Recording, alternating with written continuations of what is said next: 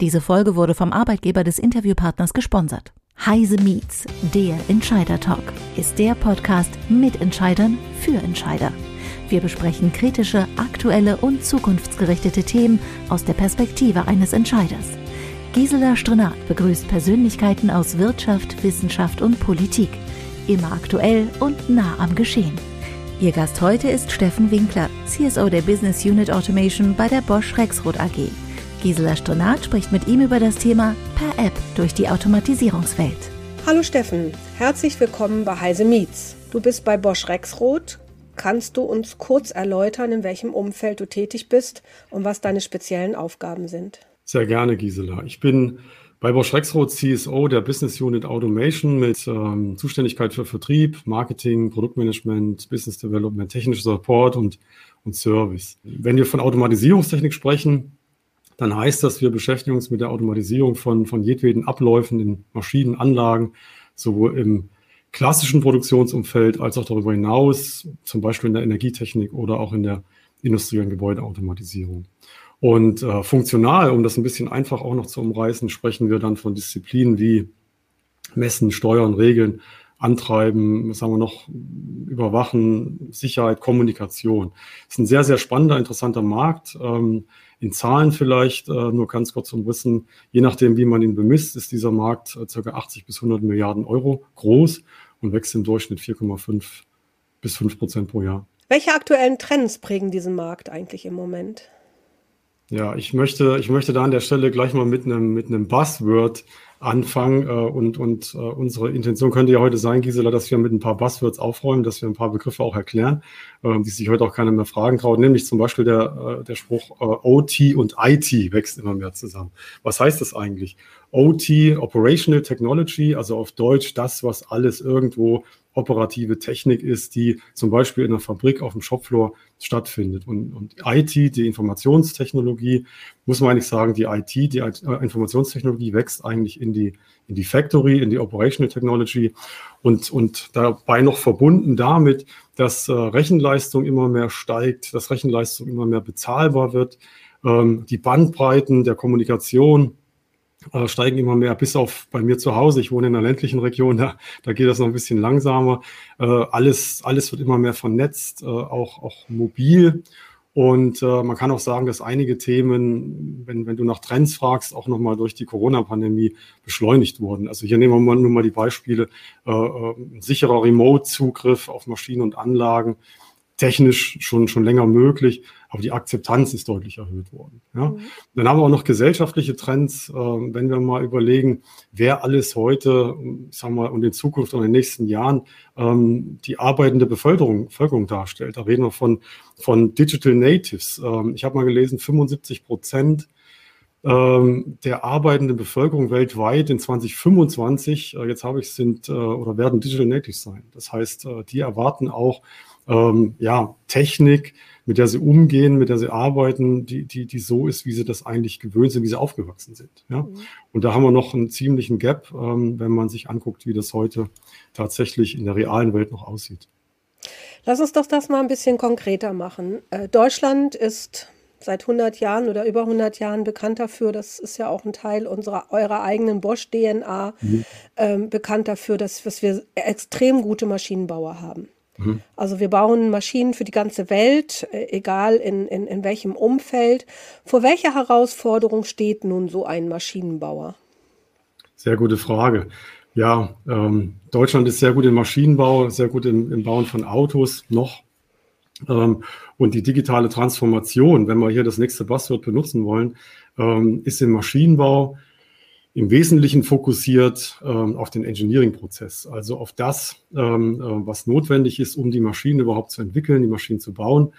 Und hier findet eine ganz, ganz deutliche Verschiebung vom, vom, von dem Schwerpunkt in der mechanischen Konstruktion in Richtung Software statt. Also du musst dir das so vorstellen, dass äh, früher eben ja eine Maschine mechanisch konstruiert wurde, richtig in Stahl und Eisen, dann wurde dann irgendwie ein bisschen ver, verkabelt, es gab einen Schaltschrank und da gab es auch ein bisschen Software und viel, viel ist auf der Baustelle dann am Ende noch äh, passiert äh, im, im, Bereich der Fertigstellung der eigentlichen Anlage.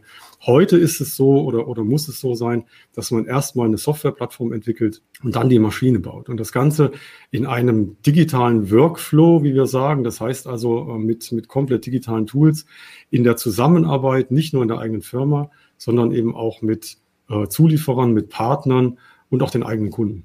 Ja. Und, deswegen sage ich immer, äh, das ist mein Leitspruch, äh, Maschinenbau ist heute Softwareentwicklung. Bisschen provokativ, also, aber. Also da hat sich eine ganze, ganze Menge getan äh, in, in, in, in den letzten Jahren. Ähm, aber das ist die Seite des Maschinenbauers. Der Maschinenbauer mhm. baut seine Maschine heute anders. Der bringt sehr viel Software dort rein. Aber jetzt haben wir ja auch die Seite des Kunden. Mhm. Also das Unternehmen, was auch ein Industrieunternehmen ist und diese Maschine, diese Spezialmaschine für sich kauft. Mhm. Nehmen wir zum Beispiel mal eine Verpackungsmaschine.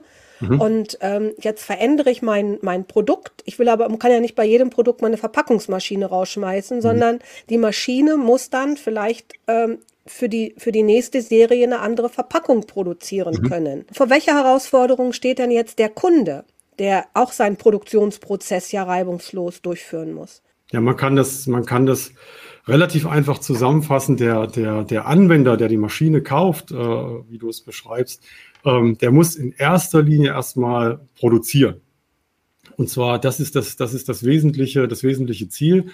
Möglichst effizient, das heißt ohne Stillstände, mit hoher Ausbringung und äh, mit hoher Qualität. Ja? Und das gilt erstmal grundsätzlich für jedes Produktionsszenario. Ob jetzt äh, Stückzahl 1, das ja sehr stark auch immer mit Industrie 4.0 in Verbindung gebracht wird, oder für mehrere Millionen Stück am Tag. Fakt ist auf jeden Fall eins, dass, dass die Anforderungen nach nach mehr Flexibilität, Wandlungsfähigkeit. Also dein Beispiel mit der Verpackungsmaschine äh, ist ein sehr, sehr gutes. Das heißt, äh, mehrmals umstellen am Tag von einer Schokoladensorte auf die andere, von einer Verpackungsvariante auf die andere. Und wenn es nur die Sprache ist, das findet tendenziell immer, immer häufiger statt. Und deswegen ist äh, Flexibilität äh, in der Produktion eines der wesentlichen Treiber, die wir heute hier sehen. Aber ich fasse es nochmal zusammen. Im Wesentlichen äh, muss der Anwender der Maschine effizient produzieren, egal in welchem Szenario. Lass uns das noch mal ein bisschen konkreter machen. Wie sieht aktuell die Automatisierungswelt heute aus? Gibt es hier bereits Erleichterungen auf beiden Seiten oder ähm, ist das noch ein ziemlich schwieriger Prozess, äh, wenn ich mehrmals am Tag meine, meine Verpackungsmaschine verändern muss? Ja, also die Automatisierungstechnik ähm, in, in, in solchen Maschinen ist, ist heute schon sagen wir mal per se, äh, und das schon seit Jahren, äh, digitale Technik. Also dass wir das mal gleich klarstellen. Also hier geht es nicht darum, dass diese selber erst digitalisiert werden muss, sondern es ist per se digital. Aber sie ist relativ starr, ähm, also wenig im Nachhinein änderbar, proprietär oft. Also der, der Anbieter der jeweiligen Technik äh, hat immer irgendwie einen eigenen Standard. Äh, äh, über die Jahre ist es auch immer komplexer geworden. Und das führt eben auch dazu, dass die Anbieterauswahl in der Automatisierungstechnik, also ich, ich komme ja wieder mit dem Beispiel des, des Maschinenbaus, wir kommen wieder zurück auf den Maschinenbau.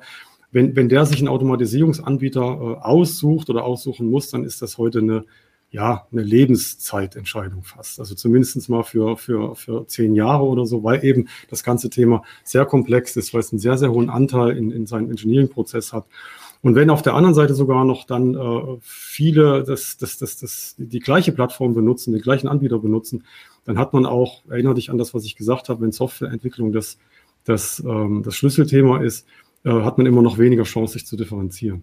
Also ähm, im Wesentlichen ist deswegen auch der Wunsch der Anwender nach mehr Offenheit, äh, nach mehr Differenzierung, äh, nach IP-Security äh, und, und nach dem Schutz der eigenen Investitionen äh, immer lauter geworden in den letzten Jahren. Mhm. Also auf jeden Fall ist da noch einiges zu tun, um es für den Anwender optimal zu machen. Mhm. Wenn ich das jetzt, ähm, äh, jetzt hatten wir uns ja schon im Vorfeld unterhalten, ihr habt ein, jetzt einen radikalen neuen Ansatz gefunden, also so eine Art Befreiungsschlag für die, für die Kunden. Wie muss ich mir diesen Befreiungsschlag vorstellen? Ja, sehr, sehr, sehr gut formuliert, Befreiungsschlag.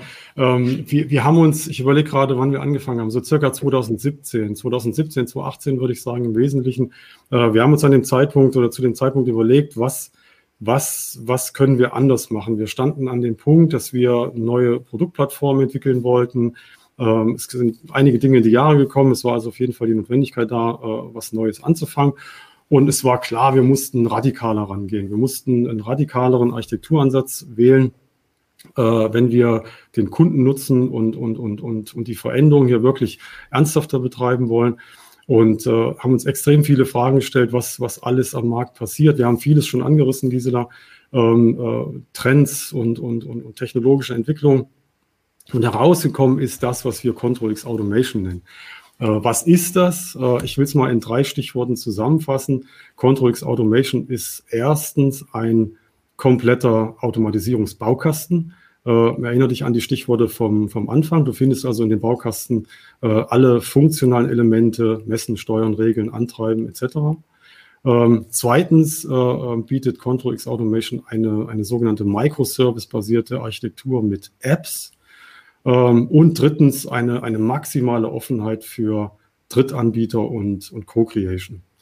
Und vor allen Dingen die, die letzten beiden Punkte äh, sind der Grund dafür, warum wir ControlX Automation auch manchmal gerne das Smartphone der industriellen Automatisierung nennen. Smartphone der industriellen Automatisierung. Ähm, was habe ich mir darunter vorzustellen? Ist das wirklich so eine Art Analogie oder ist das wirklich ein Gerät, wie ich es auch als, als Smartphone kaufen kann? Was bedeutet dieser Begriff Smartphone industrielle Automation?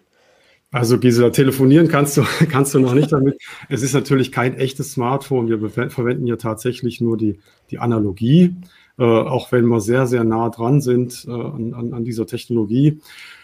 Du könntest dir auch die bisherige Automatisierungstechnik, du hast mich nachher, du hast mich vorhin danach gefragt, äh, auch mit früheren Mobiltelefonen vergleichen. Äh, ist auch eine sehr gute Analogie. Äh, du weißt es ja noch, ich will jetzt keine Marken nennen, also jedenfalls vor, vor der Smartphone-Ära. Telefonieren ging völlig ausreichend, aber mehr auch nicht. Gut, der Akku hielt ein bisschen länger, aber das ist auch das Einzige. Nachträgliche Erweiterungen an, in der Funktion oder Anpassung war, war eigentlich überhaupt nicht möglich. Äh, und wenn dann nur durch den Hersteller. Ähm, und mit Control X Automation machen wir nun das, was in der Industrie, äh, das in der Industrie, was bei heutigen Smartphones Stand der Technik ist, nämlich wir bringen die App-Technologie ähm, in die industrielle Anwendung. Und du kannst dir das so vorstellen, du kannst, du kannst Apps laden, nachträglich erweitern, selbst während der Anwendung, wie beim Smartphone. Du telefonierst und lädst dabei ein Update und, und wenn du das in der Maschine dir vorstellst, dann läuft die Maschine äh, wie die Telefonfunktion beim Smartphone immer noch sicher weiter. Aber du lädst ja an, an bestimmten Stellen ähm, ein Update oder eine neue zusätzliche Funktion. Ähm, und das Ganze geht so einfach, Gisela. Ich, ich, wir können den Test mal zusammen machen später, dass äh, sogar wir beide das noch hinbekommen. Aha. Ähm, also das Ganze ist app-basierend. Also ihr habt, mhm. ihr habt mehrere Apps, äh, das mhm. habe ich jetzt so verstanden. Und du kannst mit diesen Apps so einfach ähm, äh, Dinge verändern, wie du es zum Beispiel auch auf einem Smartphone mit unterschiedlichen anderen Apps kannst. Ihr habt diese, diese, diese, diese Technologie eben in die mhm. Maschine gebracht oder vor die Maschine. Diese App-Entwicklung, äh, läuft die ausschließlich bei euch oder ähm, gibt es da auch, auch andere, äh, die mit euch gemeinsam entwickeln? Ja, äh, es kann eigentlich jeder Apps entwickeln auf unserer Plattform, der programmieren kann und will. Ähm, dabei hast du die, die völlige freie Wahl der Programmiersprache. Das, das war auch nochmal ein ganz, ganz wichtiger Punkt äh, bei der Entwicklung des Systems, dass wir nicht eingeschränkt sind auf bestimmte äh, Programmiersprachen oder Toolchains, wie man in der Szene sagt, das heißt, ähm, du kannst dir vorstellen, ich sag mal, Programmiersprachen zu verwenden wie Python, sehr, sehr populär im, im KI-Bereich oder Java, JavaScript, sehr populär im Bereich IoT. Oder wenn es um Echtzeitanforderungen geht, nimmt man dann eher C oder C++. Ähm, und, und, und dabei kannst du auch jede Art von Toolchain benutzen. Das heißt, äh, egal welche Entwicklungsumgebung du gewöhnt bist, oder äh, welche, welche dir Spaß macht. Äh, du kannst sofort mit dem System äh, arbeiten. Wir sind da nicht eingeschränkt. Und es kann, es können eben auch Dritte, ähm, ich sag mal, auf die oder auf der Plattform äh, Software entwickeln und entsprechend auch für Anwender neben unseren eigenen Apps natürlich, die wir auch anbieten in, in großer Zahl, äh, anbieten und zur Verfügung stellen. Ja. Mhm. Unter, unter du meinst du äh, den Hersteller der Maschine, Bosch, als Plattformentwickler. Mhm. alle, also Drittanbieter, die auch auf der Maschine etwas steuern wollen, genauso wie den Kunden, der die Maschine nutzt, wenn er das Exakt. kann. Haargenau, haargenau richtig. Das heißt, diese vier, ich sage mal, Anwendergruppen oder, oder Beteiligte können das tun. Ja. Wir selber, der, der, der Kunde, der unser System nutzt in der Maschine, äh, in, der, in der beispielhaften Verpackungsmaschine, der beispielhafte Anwender der Verpackungsmaschine oder auch Dritte. So, jetzt setze ich euer System Control X Automation ein. Ähm, ich habe, ich, ich habe diese, diese ständige Veränderung äh, meiner Maschine, weil, weil sie alle paar Stunden oder alle halbe Stunde was Neues produzieren mhm. muss. Kannst du mal so ein Beispiel aus der Praxis bringen? Wie sieht, wie sieht das in der, in der Praxis wirklich aus? Können wir da so einen kleinen Praxiseinblick von dir mal ja. bekommen? ähm, ich muss, die einzige Herausforderung ist hier, das möglichst einfach äh, zu beschreiben. Ähm, wir nehmen einfach mal ähm, eine Anwendung, die ähm, eine einfache, in einer einfachen Logistikumgebung äh, stattfindet. Also du musst dir vorstellen, Portal, äh, Roboter, die irgendwas stapeln, Kisten äh, mit Lebensmitteln oder Reifen in großen Hallen. Äh, das ist zum Beispiel einer unserer ersten Leitkunden äh, gewesen äh, für das System, die ähm, letztendlich ähm, hier so eine Lösung umgesetzt haben. Und die setzen ganz klassisch im Kern ihrer Anwendung unsere Komponenten ein, sowohl Hardware als auch Software, aber eben auch Komponenten von, von Dritten. Das ist ganz normal. Also beispielsweise an unseren Motoren sind irgendwelche Getriebe dran oder man verwendet für die Visualisierung an der Maschine äh, ein, ein, Tool von einem Dritten. Und äh, diese Anwendungen sind beispielsweise bei so einem Kunden voll in unser System integriert. Diese, diese Anbieter von diesen, ich sag mal, zusätzlichen Komponenten ähm, bieten Apps für unser System. Und durch die Implementation dieser Apps äh, in Verbindung mit deren Hardware wird sichergestellt, dass das Ganze sehr, sehr nahtlos und durchgängig auch im Engineering und später in der Anwendung funktioniert. Eigentlich fühlt sich das so an, als wäre das alles aus einem Guss. Zu deinem äh, Begriff Control X Automation habe ich gelesen, dass es auch ein Control EX Word Ökosystem gibt, in dem ihr Partner einbindet. Kannst du da vielleicht noch mal ein paar Worte drüber sagen? Mhm. Das ist eine perfekte äh, weiterführende Frage zu dem, zu dem Praxisbeispiel diese, diese beiden Beispiele in dieser, in dieser Anwender, in diesem Anwenderbeispiel stehen für ein, ein Programm, was wir jetzt seit einem Jahr ins Laufen gebracht haben, äh, nämlich äh, richtig, wie du sagst, das Control X Word Partnerprogramm. Ähm, wir haben es geschafft, innerhalb von einem Jahr, wir haben es äh, gelauncht letztes Jahr im September in 2020, äh, bis heute 45 Partner auf diese Plattform zu bringen in unterschiedlichsten Kategorien. Das reicht von Engineering über Factory IT, IoT, Mechatronics, äh, Sense and Vision, Services, Kommunikation. Ähm, und die, die, die Liste der, der, der Anwender oder Partner, die hier das äh, System auch noch weiterhin bereichern wollen, ist nochmal 150 Einträge lang. Ähm, wir, wir dürfen damit auch behaupten, dass wir aktuell hier das am schnellsten wachsende Ökosystem in der Automatisierungstechnik sind. Und äh, auch hier wieder die einfache Analogie.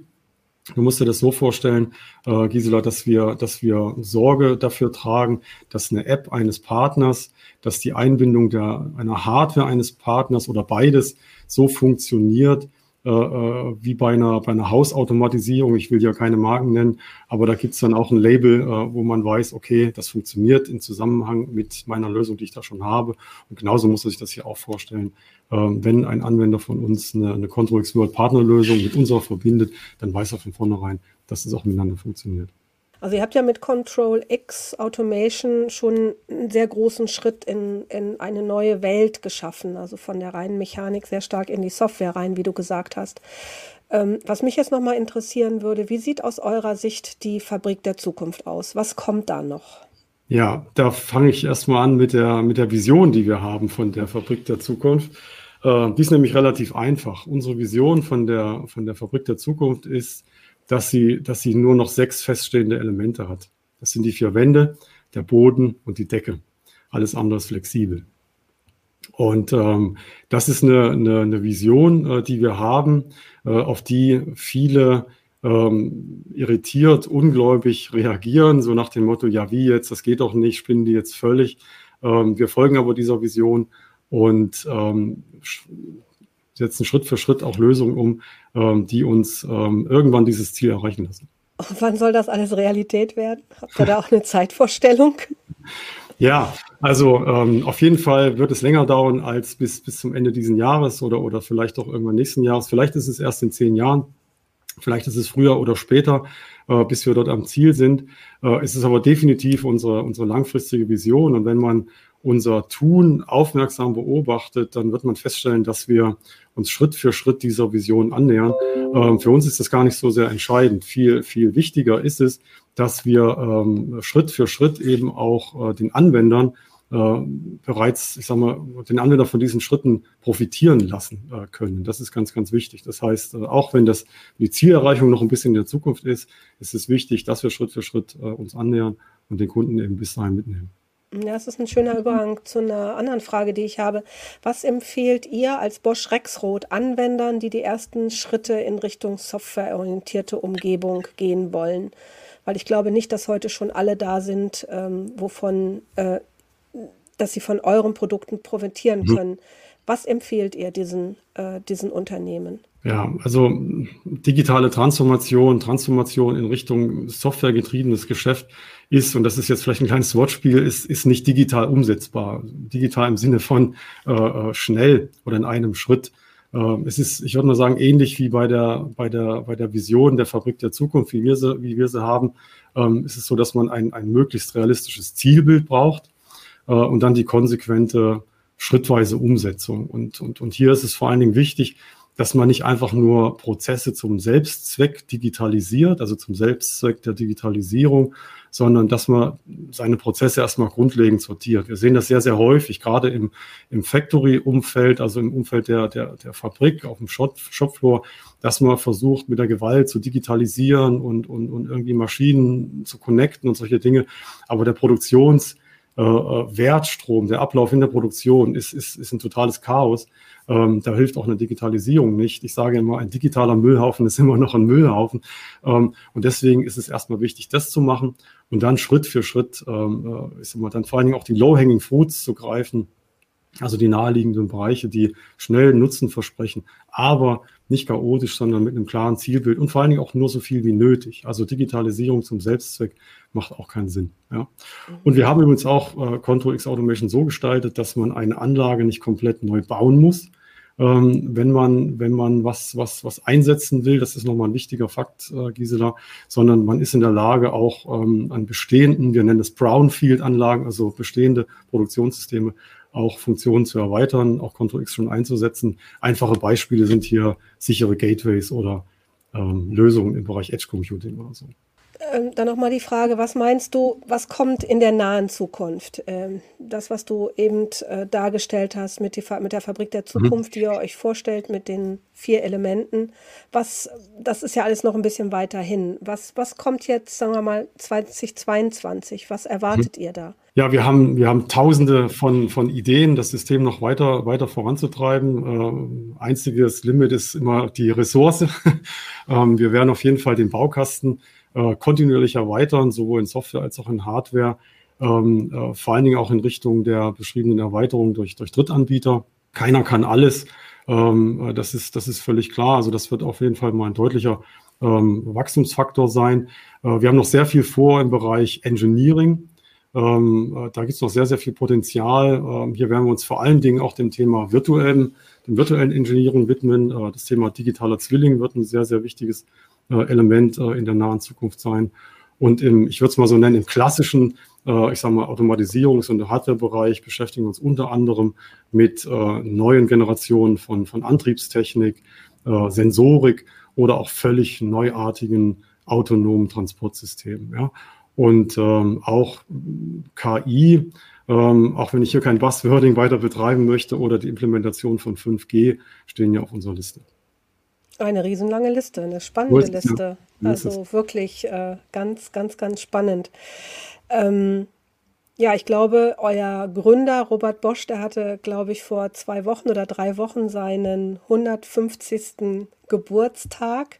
Ich glaube, wenn, wenn der heute noch, äh, wenn er heute noch mal schauen würde, was aus seinem Unternehmen geworden ist und was da heute entwickelt wird, Ich glaube, der wäre sehr, sehr, sehr, sehr stolz, ähm, wie auch Bosch mit der Zeit mitgegangen ist. Ich mhm. glaube, das ist, glaube ich, auch ganz, ganz, ganz wichtig. Und ähm, und ich glaube, das, was ihr tut, und deshalb auch danke für das Gespräch, was wir gerade geführt haben, ihr bietet eine ganze Menge für, für Chancen für Hersteller und Nutzer von Maschinen. Und äh, ihr lebt mit der Weiterentwicklung dieser Technologie.